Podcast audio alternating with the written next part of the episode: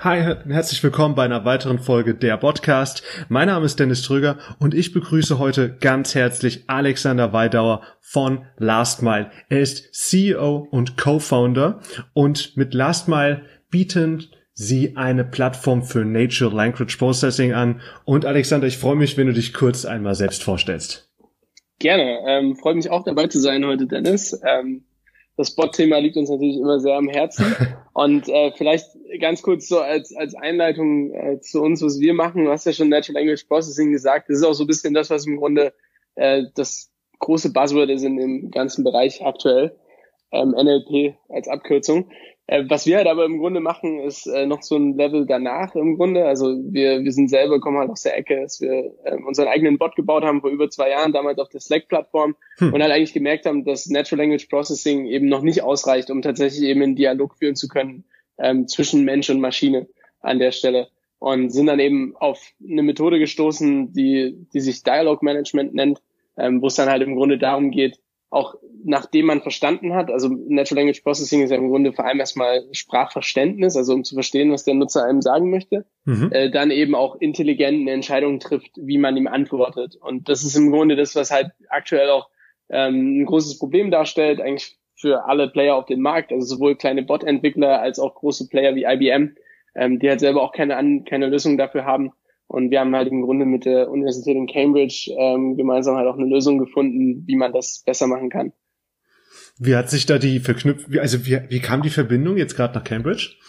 Also es kommt eher so ein bisschen durch Zufall eigentlich. Also mein Mitgründer, der hat damals ein PhD gemacht in Machine Learning dort, ähm, allerdings in einem anderen Department, also der hat nichts mit den äh, Dialog-Leuten zu tun gehabt. Und dann haben wir eben, wie gesagt, selber diesen Bot gebaut vor zwei Jahren sind dann aber irgendwie so auf den Trichter gekommen, das, also wir kamen halt einfach nicht weiter. Also die Technologie, die damals zur Verfügung stand, hat halt nicht ausgereicht, um im Grunde eine natürliche Konversation führen zu können. Und also mit natürlicher Konversation meine ich vor allem so Themen wie äh, Rückfragen zu stellen in der Konversation, mhm. aber halt auch generell Qualifizierungsfragen aus Bot-Seite, also quasi dem Nutzer eben zu helfen, herauszufinden, was er überhaupt wissen möchte. Und da sind wir halt an die Grenzen gestoßen und ähm, haben dann im Grunde halt, weil das einfach so naheliegend war, erstmal geguckt, äh, was da in Cambridge abgeht. Und die haben halt seit zehn Jahren da eine, eine Research-Gruppe, die sich mit diesem Thema auseinandersetzt und die halt auch weltweit führend ist in dem Bereich.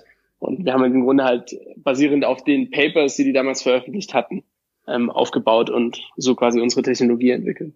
Ja, nicht schlecht. Ich meine, seit zehn Jahren, dafür, dass das Thema jetzt so in den letzten zwei Jahren erst wieder so richtig hochgekocht ist, ist es natürlich eine fantastische Sache für euch, wenn ihr da auf so langes Wissen zurückgreifen könnt. Ja, auf jeden Fall. Im Grunde in der Research-Gruppe hat sich aber da halt auch in den letzten drei, vier Jahren ein großer Shift ergeben. Also Dialogsysteme gibt es eigentlich auch schon sehr, sehr lange. Also da befassen sich schon viele Leute damit. Und das ist eigentlich so ein bisschen wie halt auch das klassische NLP oder wo das klassische NLP herkommt. Also wenn du im Grunde so drüber nachdenkst, ähm, wie früher NLP gemacht wurde, auch bevor Deep Learning irgendwie um die Ecke kam, war das ja eigentlich wirklich so Keyword Matching. Das bedeutet halt, wenn irgendwie in einem Satz ähm, hm. das Wort Adresse vorkam, dann ist das verwendet worden und man konnte dann im Grunde halt basierend darauf eine Antwort geben, so ein bisschen. Oder es wurde dann eingeordnet. Und das kann man natürlich super sophisticated machen. Man kann dann halt sagen, okay, wenn Adresse vorkommt und Telefonnummer oder so, mache das und das. Also das, das ist so dieses typische If and Else äh, Statement Thema. Mhm. Also Rule-Based Systems. Und das wurde ja im Grunde auch in NLP in den letzten drei, vier Jahren umgekrempelt mit Deep Learning. Also das bedeutet, man, look, man schaut sich halt den gesamten Satz an und basierend darauf trifft man eine Entscheidung auch aufgrund von Trainingsdaten. Und das Gleiche passiert im Grunde halt äh, für, den, für dieses Dialogmanagement. Also das machen halt aktuell im Grunde jeder mit, mit verschachtelten Baumstrukturen und If-and-Else-Statements. Mhm. Und wir machen jetzt, wir nehmen da halt quasi auch den Deep Learning-Ansatz dazu. Und das ist quasi so das Neue in dem Bereich. Und das macht auch die Research-Gruppe erst seit drei Jahren. Weil es ja Deep Learning auch so in, im großen Scale eigentlich erst wieder seit drei, vier Jahren gibt. Richtig, ja, das hat ja auch erstmal wieder ein bisschen Schwung aufgenommen. Wie ist das, wenn du vor Leuten sitzt? Also ich meine, ich habe ja jetzt einige Hörer, die sind technisch versierter, die wissen das mit NLP und was es da alles gibt. Aber wie würdest du jetzt vor jemandem pitchen, der sich vielleicht in der Thematik überhaupt noch nicht auskennt? Ähm, was, wie würdest du da vorgehen? Ja, also es ist ehrlich gesagt tatsächlich eine Challenge für uns teilweise auch, weil der Markt halt einfach auch also ist auch gut für uns auf der einen Seite. Auf der anderen Seite ist es halt manchmal schwer zu erklären, weil der Markt noch nicht auf einem Level ist, wo er eben, wo jeder, jeder diesen Need hat. Ne? Also wenn ich jetzt zum Beispiel mit jemandem spreche, der selber schon mal einen Bot gebaut hat oder in irgendeiner Form in so einem Projekt involviert war, der weiß halt sofort, wovon ich rede und der weiß halt auch, dass es ein Riesenproblem ist. ähm, das ist so die eine Seite. Und dann bei der anderen Seite, und das ist halt der Großteil des Marktes, also auch im Sinne von große Firmen, die haben das gar nicht realisiert. Deswegen ist ähm, unser Ansatz auch so ein bisschen, wir kommen halt auch eher so dann aus der Richtung und sagen, erstmal, okay, wir können euch halt einen natürlicheren Dialog ermöglichen und geben wir halt Beispiele, was das überhaupt bedeutet. Mhm. Und das hilft halt oft erstmal so ein Grundverständnis dafür zu schaffen.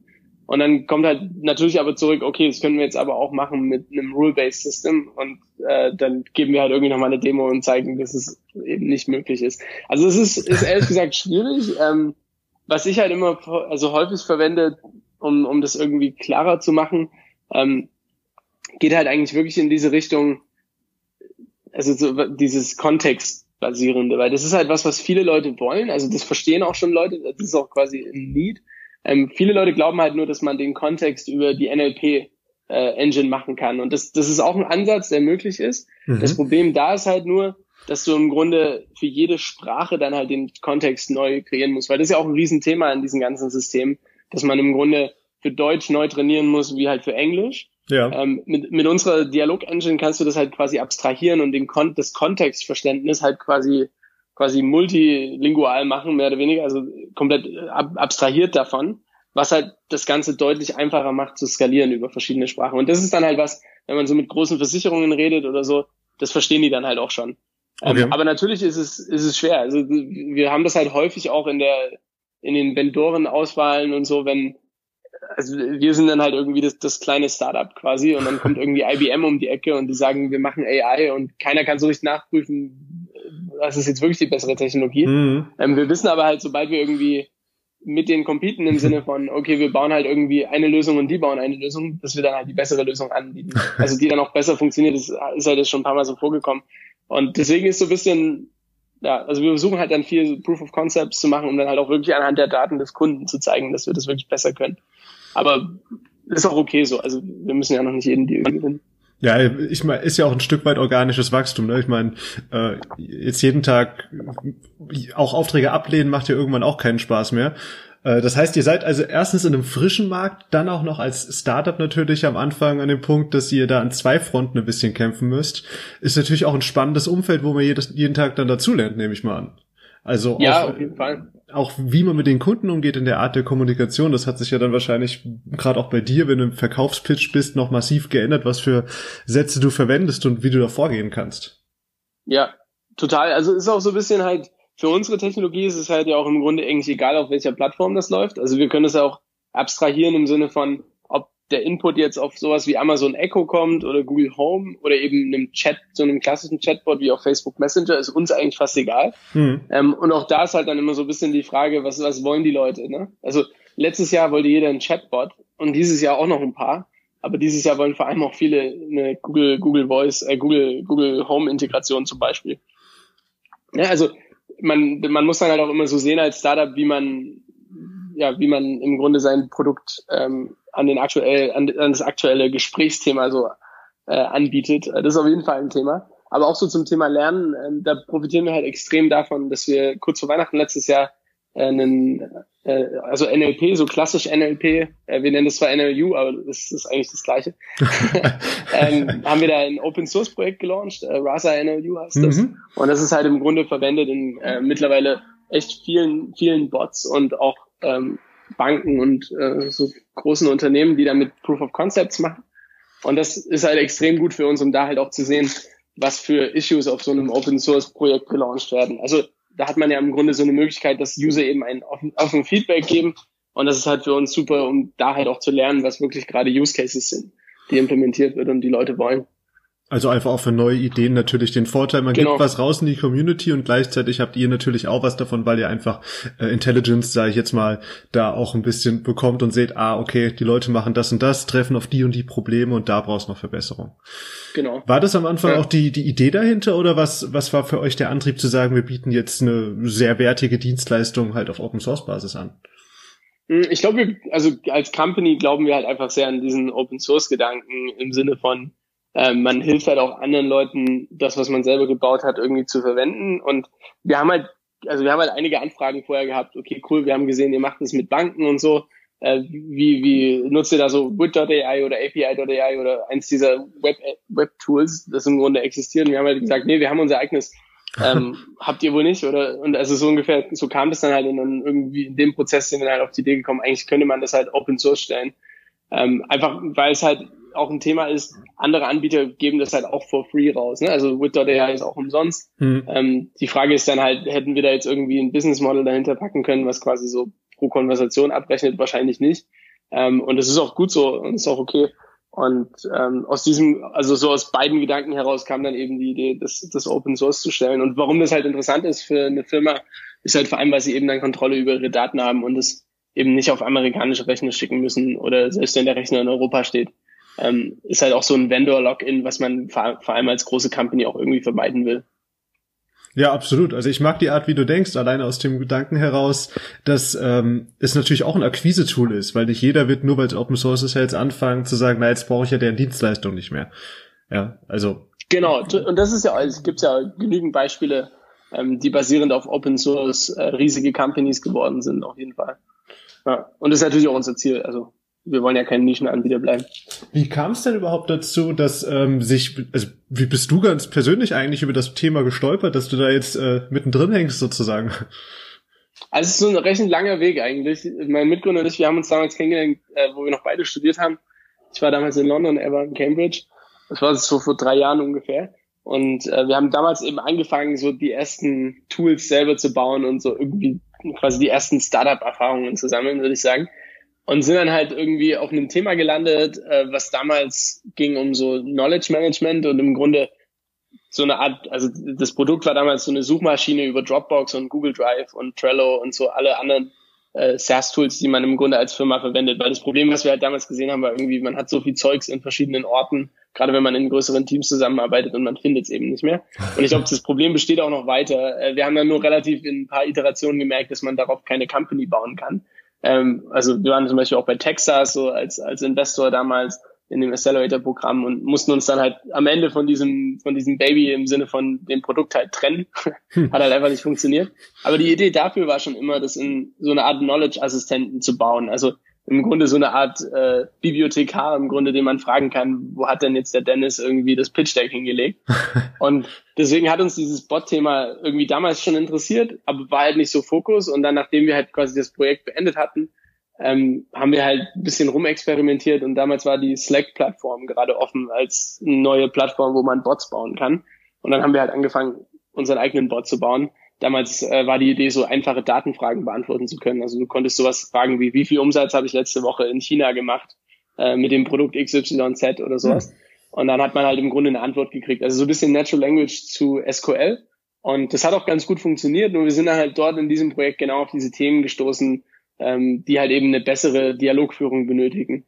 Und ähm, zum Beispiel, also ein Thema, was halt immer war, die Leute haben halt nie so eine lange Frage eingegeben. Und das ist, deswegen bin ich auch immer, wenn so, wenn ich so Demos sehe von Bots, äh, wo dann halt jemand sagt, irgendwie, keine Ahnung, äh, weiß nicht, zeig mir ein, Be ein äh, chinesisches Restaurant in Berlin Mitte mit Wi-Fi-Access und äh, Kids-friendly oder so, dann denke ich mir halt immer, so reden halt Leute einfach nicht und die sagen halt, ich habe Hunger. Und das gleiche war halt auch, also das ist so das, was Leute sagen, ne? Und äh, was das gleiche war halt bei dem Bot auch, da hat dann auch jemand halt zum Beispiel, oder viele halt geschrieben, Umsatz oder oder Produkt XYZ oder so. Und dann muss man halt in der Lage sein, eine Rückfrage stellen zu können, weil das können halt Menschen. Und das gleiche Problem also ist halt nicht nur für Bots generell, das ist halt auch zum Beispiel in anderen Themen, wenn halt Menschen miteinander reden. Also zum Beispiel im Customer Service. Das kennt man ja auch selber, wenn man manchmal irgendwie die Telekom oder so anruft und sagt, äh, Handy kaputt oder so, dann ne, muss man ja auch irgendwie eine Rückfrage kriegen können, ähm, um dann irgendwie sein Problem wirklich zu lösen. Und darum geht's halt im Grunde auch bei der Technologie, die wir gebaut haben. Äh, wie ist denn die Schwierigkeit, also was ich mir jetzt vorstellen könnte, weil ich es ja selbst ähm, auch schon erlebt habe, mit dem, was die Leute glauben, was sie bekommen und was die Software tatsächlich im, zu leisten imstande ist. Also das trifft jetzt nicht nur euch, verstehe mich nicht falsch, sondern ja. insgesamt einfach so, Leute denken, boah, jetzt habe ich ein Chatbot und jetzt kann ich dem zusülzen und am Ende muss man sich eingestehen, nee, ganz so, ganz, ganz so weit ist es dann doch noch nicht. Ja, also ich glaube, es ist ein Riesenmissverständnis im Markt ähm, im Sinne von, viele Leute glauben halt, dass es einfach funktioniert, dass man, keine Ahnung, seine historischen Konversationen da hochlädt und dann kann der magically alles sofort verstehen. ähm, funktioniert halt leider einfach nicht. Ich glaube, wo das so ein bisschen herrührt, ist halt zum einen irgendwie, und das ist ja generell was, das ist irgendwie so ein genereller Trend, glaube ich, in Tech immer, dass aktuelle Innovationen dann überschätzt werden, short-term vom Impact her und das gleiche halt irgendwie long-term äh, unterschätzt. Aber in dem Fall ist es jetzt halt wirklich so, glaube ich, dass vor allem halt durch große Companies wie jetzt auch dann IBM oder Microsoft schon irgendwie die, die Geschichte erzählt wird, dass eben die AI schon da ist. So. Und mhm. ich glaube, viele, für viele ist halt AI einfach wirklich diese General Artificial Intelligence. Also das, das bringt ja auch so ein bisschen der Name mit sich, ähm, dass man das glauben könnte. Aber so weit sind wir halt einfach noch nicht. Also es ist halt einfach noch ein sehr, sehr früher Markt generell. Ähm, und für Chatbots ist es halt einfach eine vertikale Anwendung von AI und da geht's dann halt wirklich um Conversational AI. Und auch da ist es halt so, dass es immer noch super früh ist. Deswegen bin ich persönlich auch noch nicht von allen Use Cases, die aktuell auch so auf Facebook Messenger existieren als Chatbots, überzeugt. Ähm, Gerade weil halt das große Problem besteht, was passiert halt, wenn irgendwas out of scope gefragt wird oder wenn halt der Bot nicht mehr weiter weiß. Und deswegen ist halt auch unsere, also wir machen vor allem Projekte mit großen Banken und Versicherungen gerade so im Customer Service Bereich, wo man eben zum einen irgendwie historische Daten hat, die man zum Training verwenden kann, aber auch zum zweiten eben im Grunde immer die Möglichkeit hat, an Menschen abzugeben, um halt für den Endnutzer irgendwie eine super Erfahrung hinzukriegen. Und das ist aus unserer Sicht halt sehr, sehr wichtig. Und da gibt's halt einfach viel zu viele Bots, die einfach richtig schlecht sind. Deswegen ist dann, glaube ich, auch einfach ja, das Erfahrungslevel für viele User einfach noch sehr, sehr gering. Und mittlerweile muss man echt sagen, also wenn man jetzt so vor einem Jahr guckt, also wir organisieren auch ähm, in Berlin jetzt äh, schon seit fast einem anderthalben Jahr das Bots Meetup. Und äh, wenn man da halt so guckt, so ein bisschen die Excitement-Kurve malt, äh, war es halt schon am Anfang deutlich mehr Excitement, gerade halt vor einem Jahr, wo dann Facebook Messenger als Plattform gelauncht ist. Hm, und jetzt mittlerweile ist schon so ein bisschen Pushback im Sinne von, okay, da gibt's jetzt irgendwie 40.000 Bots oder noch mehr. Und irgendwie verwendet die aber leider keiner.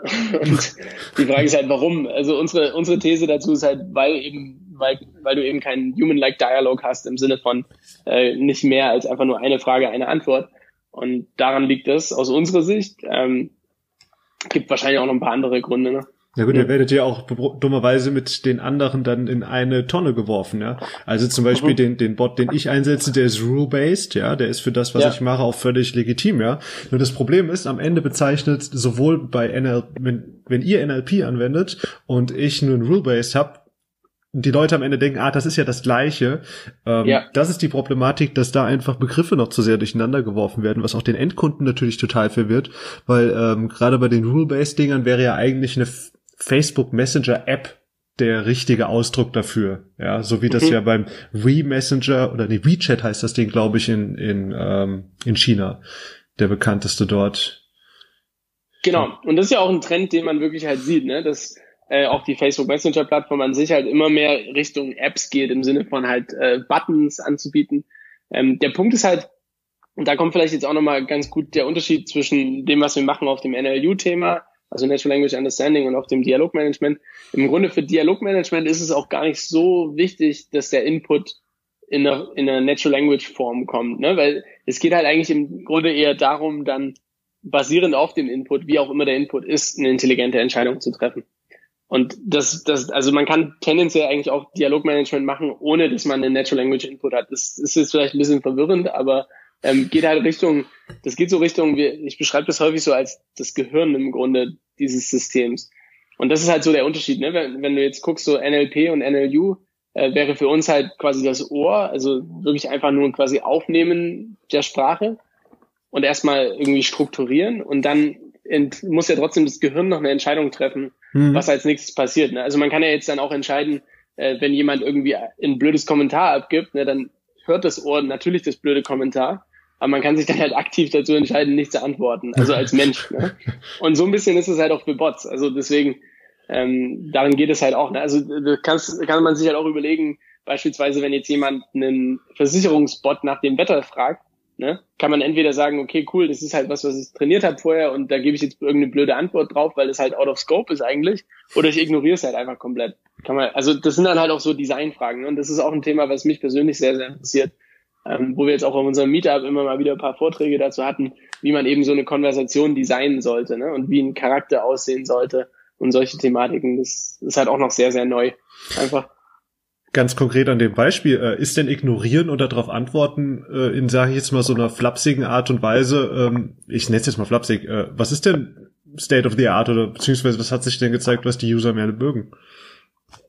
Mm, ich glaube, das kann man ehrlich gesagt noch gar nicht so richtig sagen. Also es ist schon noch sehr, sehr früh, was, was sowas anbetrifft.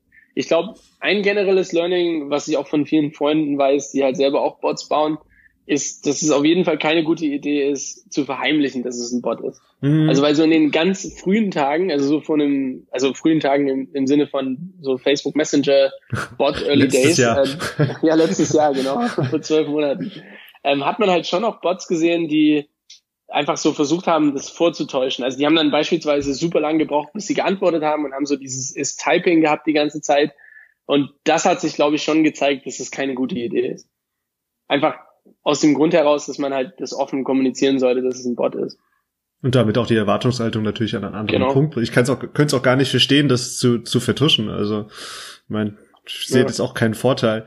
Ähm, habt ihr eigentlich mal überlegt, weil du hast ja gesagt, ihr kamt so ein bisschen, äh, salopp gesagt, aus der die Dateiverwaltung, dass ihr Sachen leichter auffindbar machen wolltet unter verschiedenen Tools. Habt ihr eigentlich das nochmal in Angriff genommen, da sozusagen die Ideen von früher mit heute nochmal zu verbinden? Nee, eigentlich ehrlich gesagt nicht, weil wir halt, also unser Learning damals für die alte Idee war halt, dass das ein Problem ist, auf jeden Fall was besteht und ich sehe jetzt noch gefühlt jede Woche ein neues Startup, was genau das gleiche macht. weil vor uns gab es auch schon 40 Startups oder so, die genau das gleiche gemacht haben. Ähm, ich glaube, es löst sich halt nicht als also Startup im Sinne von, es ist halt kein Business Model. Ähm, wir haben halt, also wir sehen da zwei Lösungen dazu und das zeichnet sich auch jetzt schon ab, dass es in die Richtung geht. Ähm, hat sich damals auch schon abgezeichnet dass halt das eine irgendwie auf Operating System Level gelöst wird. Also zum einen eben, ähm, sorry, äh, Apple Search, Spotlight Search auf dem iPhone ist ja jetzt seit zwei Jahren fast schon auch tief in Apps integriert. Das bedeutet, man findet halt im Grunde Dokumente, wenn man die, die Dropbox App installiert hat und Google Drive App über Spotlight. Das ist halt das eine und das ist auch der deutlich bessere Ort, um sowas aufzuheben. Und dann im zweiten Schritt, wenn man an, an Teams denkt, sieht man eigentlich, dass sich das Problem mittlerweile löst in so Apps wie Slack oder Cisco Spark oder diese ganzen Kommunikationstools.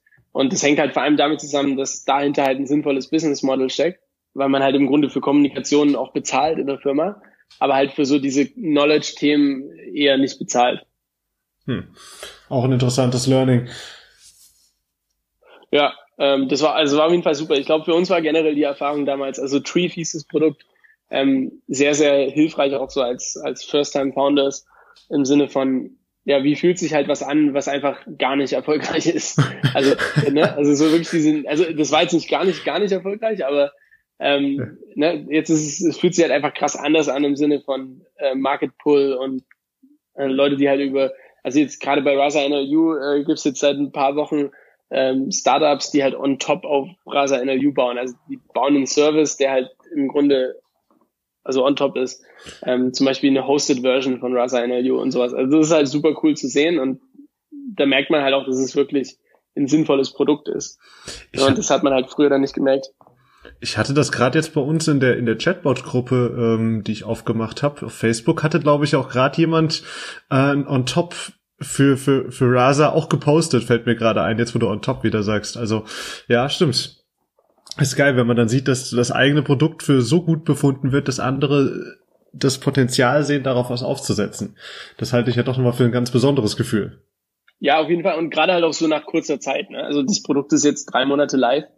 Und ähm, wir haben halt auch also riesige Firmen, die, die sich damit befassen und halt ein Proof of Concept machen, aber auch viele große so Beratungs- und Tech-Häuser und Agenturen, die das, die das verwenden, im Grunde halt jetzt auch in Klientenprojekten und so. Und das ist halt schon cool zu sehen.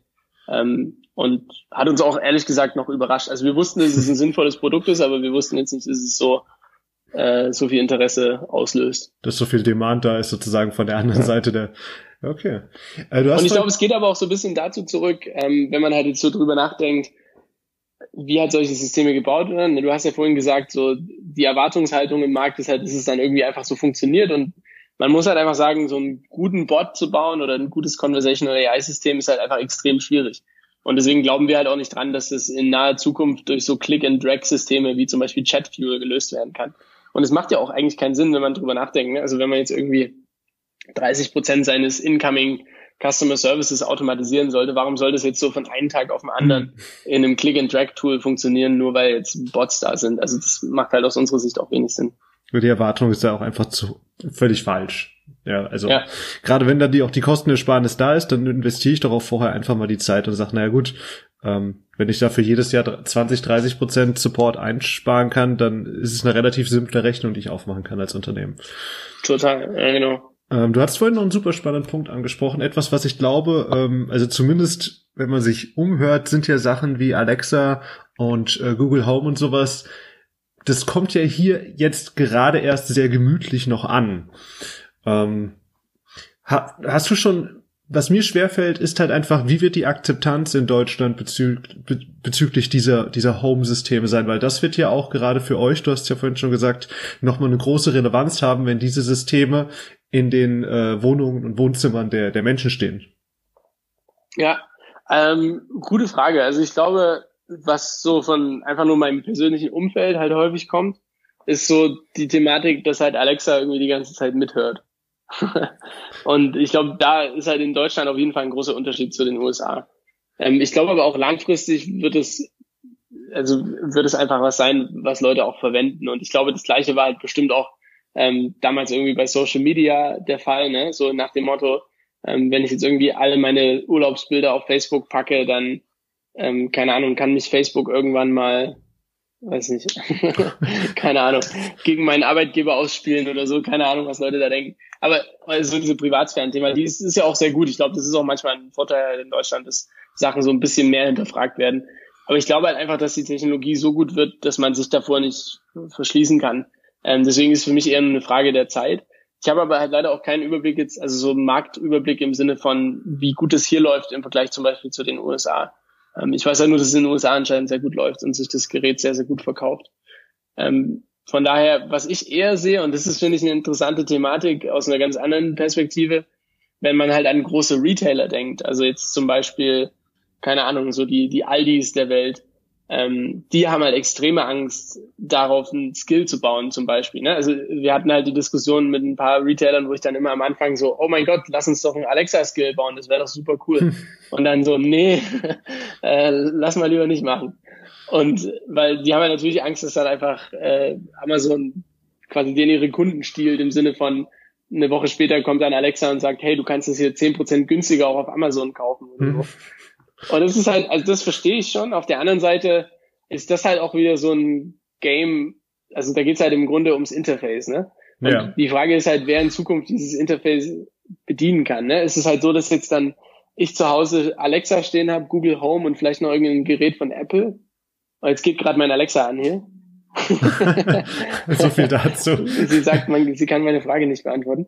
Ähm, also ne, das kann halt auch sein. Oder gibt's dann halt irgendwie doch wieder nur ein Interface? Keiner weiß es so richtig. Ähm, und die Frage, die mich halt auch interessiert, ist so ein bisschen, wie viel zahlt dann halt zum Beispiel auch eine Firma wie Procter Gamble dafür, dass denen ihr Klopapier irgendwie das ist, was auch standardmäßig ausgeliefert wird. Also diese ganze Thematik, wo jetzt halt schon Firmen sind, oh mein Gott, wir sind nicht auf den ersten zehn Search Results von Google, das wird halt noch viel, viel intensiver bei solchen Systemen, ne? weil man wird halt einem User natürlich nicht zehn Resultate geben bei Google Home.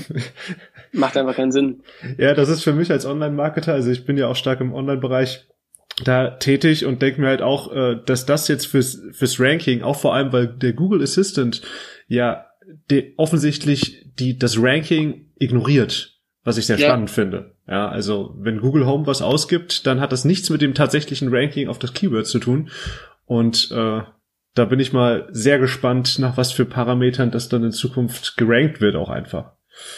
Aber. Ich auch, ja. Und da ist halt wirklich auch die Frage dann so, also um wieder das Beispiel mit, mit Aldi oder so zu bringen oder irgendein, irgendeinem Retailer, ähm, bauen die dann halt ihr eigenes Ding, ne? Oder, oder schließen sich dann doch mit Amazon zusammen? Also keiner weiß das so richtig, das ist halt schon interessant. Oder gibt's vielleicht sogar eine Open-Plattform? Genau. Das, ja. Wobei ich da noch nichts am Horizont sehe, aber das heißt ja nichts, ne? Mhm. Das, das wäre auf jeden Fall eine schöne Lösung. Dann wäre, dann wäre da der Kunde wenigstens ein bisschen entlastet, dass er sich nicht wieder für ein, eine Richtung entscheiden muss. Ähm, ja, ich würde sagen, um deine Zeit nicht zu sehr zu strapazieren, ähm, hätte ich nur noch eine Frage an dich und zwar dadurch, dass du ja jetzt gesagt hast, du hast jetzt schon die zweite Gründung im Moment. Ähm, Und deswegen einfach mal für die, für die vielleicht ich sage jetzt mal für die, für die Neugierigen da draußen, was wären denn vielleicht mal so ein, zwei Tipps, die du an Gründer geben kannst, wenn es gerade so um die, um die eigene Idee geht zur Verwirklichung? Vielleicht aus, aus deiner Sicht, aus deiner Erfahrung nochmal. Ja, also ich glaube, ähm, wahrscheinlich so zwei, zwei Tipps. Also generell glaube ich, oder sagen wir so, der, der Tipp Nummer Zero wäre, äh, don't listen to anyone else im Sinne von, also hör halt irgendwie auch auf dein, dein, dein Gut-Feeling. Ähm, aber so unabhängig davon, also natürlich ist es sinnvoll, so von anderen Leuten auch Ratschläge einzuhören, einzuholen. Aber ich glaube, das allererste Wichtige ist halt irgendwie wirklich, und das ist auch so ein bisschen eine Binsenweisheit mittlerweile, das sagt halt eigentlich jeder, aber es stimmt halt auch extrem. Und das ist, glaube ich, aber das, was am schwierigsten auch ist, herauszufinden, nämlich ein Problem zu finden, was einen halt wirklich herumtreibt und was man auch lösen möchte. Und das dann halt auch irgendwie so zu artikulieren, dass man das selber versteht, aber eben auch äh, andere Leute das verstehen, warum man das irgendwie verfolgt. Und bei uns war das halt im Grunde so, dass damals halt Tree ähm, irgendwie auch schon in so einem ähnlichen Spektrum war, wie das, was wir jetzt machen. Ähm, weil im Grunde haben uns halt diese ganzen Interfaces so genervt, dass wir das Problem lösen wollten, Sachen eben schneller zu finden in dem Bereich. Also uns ging es halt häufig darum, okay, Interfaces funktionieren nicht, äh, wie kann man es irgendwie sinnvoller und schneller machen für den User? Und was wir jetzt machen mit äh, Conversational AI ist eigentlich so irgendwie so die nächste Stufe dessen. Das ist auch so ein bisschen jetzt unsere Company Vision. Äh, wir sagen halt im Grunde Simplifying the World's Interfaces, ähm, weil wir halt glauben, dass diese Technologie genau dafür da ist. Also wird halt das Interface zu deiner Bank vereinfachen, es wird das Interface zu deiner Versicherung vereinfachen und es wird dann das Interface zu vielen anderen Firmen oder Partnern, mit denen du interagierst, vereinfachen. Und das ist halt was, was uns persönlich auch antreibt. Deswegen war dann halt irgendwie die andere Sache, die wir damals mit Knowledge Management gemacht haben, auch gar nicht so weit off. Und ich glaube, dieses Problem halt früh möglich zu finden, ist halt extrem wichtig, weil wir sind so ein bisschen da rein, also reingestolpert, muss man echt fast schon sagen. Ähm, und ich glaube, der zweite Punkt ist halt, dass man versuchen sollte, irgendwie sowas früh richtig zu validieren und die einzige aus unserer Sicht richtige Validierung ist halt Cash. Also im Sinne von jemand zahlt dir dafür, was du machst. Ähm, weil alles andere ist halt immer sehr, sehr schwammig und ich glaube, es ist halt auch leicht, gerade wenn man halt in ein Produkt oder ein Thema verliebt ist, dann halt irgendwie auch andere Sachen so als Validation anzunehmen. Also anderes Beispiel, eine Validation könnte zum Beispiel sein, man gewinnt irgendwie den Startup-Preis von McKinsey oder so. Und ich meine, was man da halt irgendwie kriegt von, ist halt eigentlich gar nichts, weil McKinsey hat eh keinen Plan. Also die, die, die verstehen, das ist jetzt übertrieben gesagt. Aber also die, die wissen halt auch nicht so richtig, was in Zukunft kommt. Also warum sollen die besser in der Lage sein, als ein Kunde, der dir Geld dafür gibt, äh, zu judgen, ob dein Produkt sinnvoll ist. Also deswegen, ich glaube, so diese Validation ist halt extrem wichtig. Und ich finde halt auch immer die, also es gibt halt viele Leute, die sagen, ah, ich konnte irgendwie das und das nicht bauen, weil ich kein Funding hatte und so. Das also das kann teilweise stimmen, aber ich glaube, in den meisten Fällen ähm, kann man sowas zumindest zu einem gewissen Punkt halt auch bootstrappen über wirklich ein Problem, was man löst im Markt. Und äh, das ist so ein bisschen die zwei Sachen. Also zum einen halt irgendwie ein Problem zu finden, an dem man wirklich sehr, sehr gerne arbeitet und was einen halt auch rumtreibt. Und das zweite ist dann halt wirklich einfach das zu validieren, äh, die Lösung zu dem Problem. Weil ich glaube, dass, dass das Problem zu validieren, das geht immer relativ schnell. Äh, die Frage ist dann halt nur, wie ist quasi deine Lösung dazu? Ja, und traue ich es mich vor allem auch zu validieren. Das ist ja noch der entscheidendere Punkt. Am Ende müsste ich mir vielleicht auch eingestehen, so wie ihr das ja gemacht habt, das ist ja ein mutiger Schritt zu sagen, unsere Idee klappt nicht. Es ist kein Markt da. Ja, ja. Das, das ist ja eine Entscheidung, die nicht jeder treffen kann. Oder nicht jeder treffen möchte. Und dann schiebe ich ja lieber äh, sechs Monate lang den Gedanken vor mir her. Ich könnte ja, wenn ich wollte, das testen. Total, genau. Und aber das, also was uns da zum Beispiel sehr geholfen hat, dann jetzt auch so in dem, in dem zweiten Teil, also wo wir dann damals auch eben diesen Bot gebaut haben, weil wir würden ja sonst immer noch an diesem Data-Bot bauen, aber auch da haben wir halt gemerkt, dass Leute dafür schon zahlen. Aber im Grunde haben wir relativ schnell festgestellt, dass es trotzdem ein nice to have ist in diesem Markt. Und ähm, dann hatten wir halt, also das war dann eben, also mehr oder weniger so persönliches Interesse einfach, dass wir eben diese Dialogtechnologie äh, damals vorangetrieben hatten und halt realisiert haben, hey, das ist echt ein Gap im Markt. Ähm, aber was ich, was ich sagen wollte, ist im Grunde halt, dass man, also diese Validierung halt auch wirklich strikt durchziehen kann, wenn man das Ganze so ein bisschen mehr als Experiment betrachtet und nicht halt irgendwie als die Company. Ähm, und das hat uns damals halt auch sehr geholfen, einfach so Experimente dann eben auch zu beenden. Auch sich selbst nicht zu ernst zu nehmen, dann genau. auch einfach. Ja. Wenn die eine Idee genau. nicht funktioniert, ist das nicht der Untergang der Welt, sondern vielleicht der Schritt zum nächsten Unternehmen, was dann ganz neue Formen annimmt, so wie bei euch ja jetzt. Genau, eben, auf jeden Fall. Und, und es ist, also ich meine, wir sehen uns halt selber so, also wir haben so einen äh, Weekly Reminder in unserem Slack, äh, da steht dann halt immer drin, it's a trap. Und ich glaube, es ist halt auch wichtig, dann einfach nicht zu glauben, dass man irgendwie angekommen ist. Also, ne, weil äh, bei uns ist halt gerade irgendwie so, wir kriegen super viel Attention von allen und jeder glaubt, dass es mega geil ist, was wir machen. Und kann ja auch sein, dass es cool ist, aber wir bleiben da halt irgendwie selber so als Gründungsteam auch erstmal entspannt und wir wissen halt auch, dass wir noch nichts erreicht haben. Und das ist, glaube ich, halt wichtig. ja, genau, aus, aus Star Wars, aus dem Film. Ja, ja, ich, ich weiß, ich kenn's. Deswegen muss ich gerade lachen. Ja, so kleine Reminder, immer mal dran zu denken. Es gibt noch Wachs, es gibt noch, man muss sich noch an, ja, wobei, ganz ehrlich, als Unternehmer, äh, ich ertappe mich ja auch manchmal dabei, dass ich mir denke, irgendwann kommt der Punkt, da läuft die Sache einfach und du kannst dich zurücklehnen und dann wacht man irgendwie eines Morgens auf, der Kunde schrieb und du denkst dir nur, ah, echt? Ich dachte, das, das hätte ich jetzt hinter mir, ja. Aber irgendwie ein Unternehmer hat mir mal gesagt, ein Freund von mir, der hat äh, 200 Mann Unternehmen, hat gemeint, du Dennis, die gleichen Probleme, die du hast, habe ich auch. Bei mir, ist, sind, bei mir sind nur mehr Nullen hinten dran. Aber er hat gemeint, das letzte ist, die Probleme bleiben die gleichen. Ja. Fand ich, fand ich irgendwie schön. Das glaube ich auch, ja. Und das ist halt auch, das geht auch wieder so Richtung äh, zum Thema, also früh Umsatz zu haben. Auch wenn man dann irgendwie glaubt, wenn man viel Geld raised, ist das so die Lösung all deiner Probleme. Das stimmt halt auch überhaupt nicht. Also auch also aus meiner Erfahrung heraus und auch aus Erfahrung von meinen Freunden heraus ist es eher quasi das Umgedrehte. Also ähm, man hat damit halt neue Challenges. Kurze Frage noch. Ähm, ihr seid ja nach Berlin gegangen. Ich habe dich gestalkt. Du hattest ein Interview auf Gründerszene und da waren ja auch noch andere Standorte äh, standen da zur Diskussion. Habt ihr es bereut oder hat sich Berlin ausgezahlt? Nee, also wir sind echt mega happy hier, ähm, aus verschiedenen Gründen, aber im Grunde eigentlich auch die, die wir damals so erkannt hatten. Also wir haben uns halt so überlegt zwischen äh, San Francisco, Berlin und, ähm, und London, wo wir irgendwie hingehen sollten. Und ich glaube, wir sind sehr, sehr happy mit der Entscheidung, auch gerade weil man jetzt, also Berlin ist immer noch super früh so im Thema so Deep Tech und wirklich irgendwie Startups, die halt auch viele technische Founder haben und also irgendwie so quasi so bisschen Silicon Valley Style eben agieren ähm, gibt es immer noch sehr wenige, aber man sieht halt deutlich, dass es zunimmt. Und ähm, jetzt gerade halt Techstars ist da ein sehr, sehr wichtiger, äh, glaube ich, Part gewesen in dem Ganzen. Ähm, die haben jetzt insgesamt vier Accelerator-Programme hier in Berlin, die halt auch schon mehr technische Teams in den Vordergrund stellen. Jetzt auch das letzte, was gerade announced wurde, gemeinsam mit SAP, geht halt auch viel mehr in Richtung AI und Machine Learning. Und das ist halt schon, glaube ich, sehr, sehr wichtig. Und ähm, an, also unabhängig davon ist es halt einfach eine, eine saukoole Stadt, äh, in der man, in der man leben kann. Und halt auch die irgendwie internationales Talent anzieht im Sinne von, wenn man jetzt halt irgendwie ein Angebot hat aus San Francisco, London und Berlin, dann ist halt Berlin nicht irgendwie nachteilig wegen der Stadt oder so. Ich glaube, das ist dann schon anders, wenn man irgendwie, also ich will jetzt nicht mal auf Füße treten, aber irgendwie sein Startup in Nürnberg hat oder so oder irgendwo anders. Das ist dann, glaube ich, da ist dann schon auch der Standortfaktor halt wieder mit drin, aber für Berlin halt nicht. Und ähm, deswegen glaube ich, ist es ein guter Ort, um hier zu sein. Und auch AI-Research generell ist ja halt auch in Deutschland, ähm, gerade mit dem DFKI zum Beispiel, auch echt sehr gut. Und da gibt es viele gute Talente. Sehr schöne Einschätzung. Ja, Alexander, dann vielen Dank dir schon mal an der Stelle.